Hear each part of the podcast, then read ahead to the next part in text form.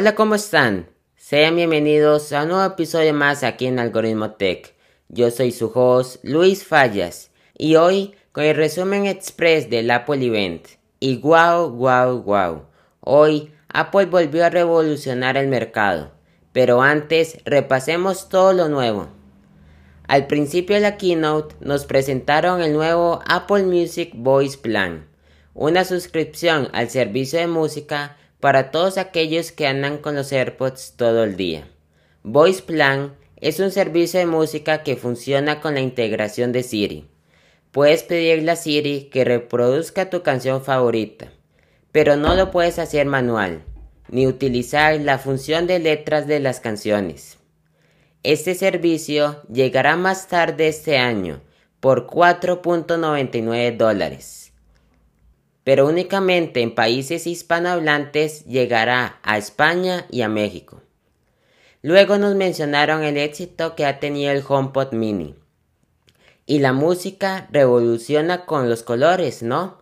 Pues llega con una gama de colores bastante amplia a este producto desde los tradicionales blanco y negro hasta azul marino, naranja y amarillo.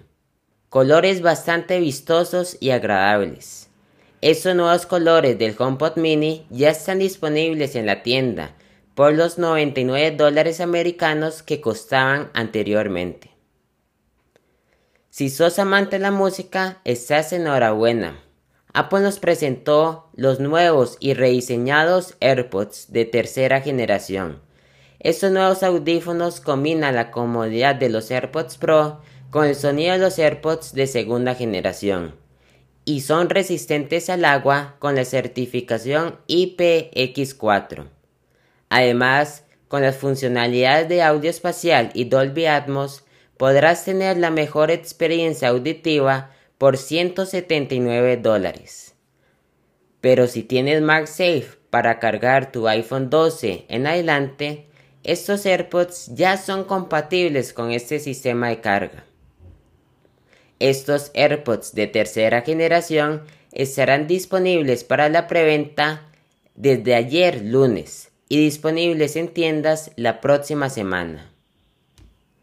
Después de esta refrescada en el área de música, Apple nos tenía un as bajo la manga y revolucionó el mercado con los nuevos chips M1 Pro y M1 Max. Alimentados con el nuevo MacBook Pro, los chips cuentan con una CPU de hasta 10 núcleos, CPU de 32 núcleos o 64 GB de memoria unificada, aceleración ProRes y eficiencia energética líder en la industria. Pero comencemos hablando del nuevo chip M1 Pro, un nivel completamente nuevo de rendimiento y capacidad. Utilizando la tecnología de procesamiento de 5 nanómetros, M1 Pro incluye 33.700 millones de transistores, más del doble que la cantidad que tenía el M1. Una nueva CPU de 10 núcleos que incluye 8 núcleos de alto rendimiento y 2 núcleos de alta eficiencia. Es hasta un 70% más rápido que el chip M1, lo que resulta en un increíble rendimiento de CPU profesional.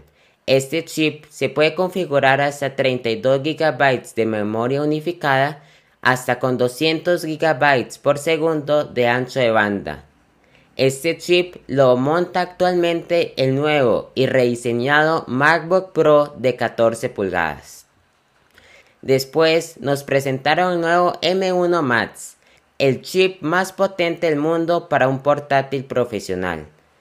M1 Max cuenta con el nuevo sistema de CPU de 10 núcleos, el mismo que el M1 Pro, y añade una enorme GPU de hasta 32 núcleos para un rendimiento gráfico de hasta 4 veces más rápido que el M1, con 57 mil millones de transistores, un 70% más rápido que el M1 Pro y 3.5 veces más que el M1, el M1 Max es el chip más grande que Apple ha construido en la historia. Además, la GPU ofrece un rendimiento comparable al de una GPU de gama alta en una computadora portátil profesional.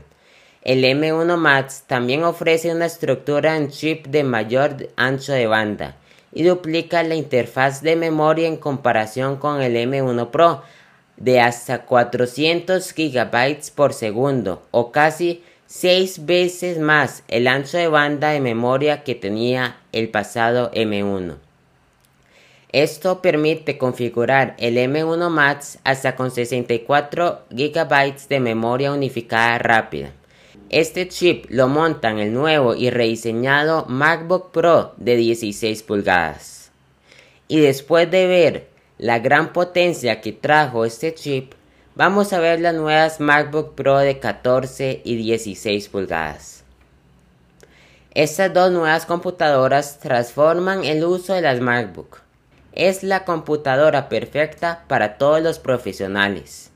Con un nuevo diseño y la incorporación de los puertos HMI y el regreso de MagSafe, además del lector de tarjetas y cuatro USB tipo C, estas MacBook Pro tienen todo lo necesario para la productividad.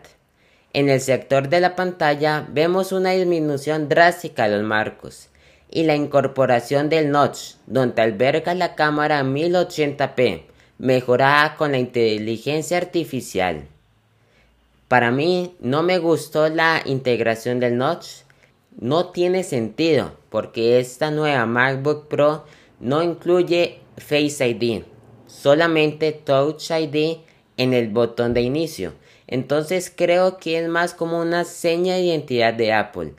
Entonces los rumores que decían que el próximo año y vamos a ver drásticamente reducido el notch en los iPhone 14, creo que no va a ser posible, más que Apple está incorporando el notch a cada nuevo producto. Además, la pantalla que incorpora esas nuevas MacBook Pro tiene la tecnología mini LED con refresco de 120 Hz, antes vista en el nuevo iPad Pro con el chip M1 y el monitor XDR. El famoso touchpad ha muerto por completo y la sustituye la famosa barra de comandos. En el teclado vemos una nueva tipo de iluminación, donde es la letra donde se ilumina y no toda la tecla. Estas nuevas MacBook Pro tienen un precio de 1.999 dólares para la de 14 pulgadas con el chip M1 Pro y 2.499 dólares para la de 16 pulgadas. Esta última incorpora el nuevo chip M1 Max. Personalmente me encantaron estas nuevas MacBook Pro de 14 y 16 pulgadas. Creo que son la computadora perfecta para todos aquellos artistas, ingenieros, topógrafos, diseñadores de software que necesitan más, que necesitan ese Pro que tiene esta MacBook Pro. Claro, los precios son de otro nivel, pero creo que están justificados. Con la incorporación de nuevas tecnologías, hasta con el regreso de nuevos puertos, creo que estas MacBook Pro de 14 y 16 pulgadas tienen un precio bastante justificado. No estoy diciendo que están baratas, sino que están justificados con toda la nueva tecnología que Apple incorporó. Este evento estuvo recargado de emociones, donde vimos la innovación en su estado puro, donde estas nuevas MacBook Pro y esos chips M1 Pro y M1 Max pusieron la cereza encima del pastel. Creemos que eso ya fue todo lo que Apple nos tenía que presentar durante este año. Ahora vamos a esperar lo que nos tienen preparados los de Cupertino. Personalmente te agradezco con todo el apoyo que hemos tenido en el podcast en el último año. Me despido. Yo soy Luis Fallas y esto fue Algoritmo Tech.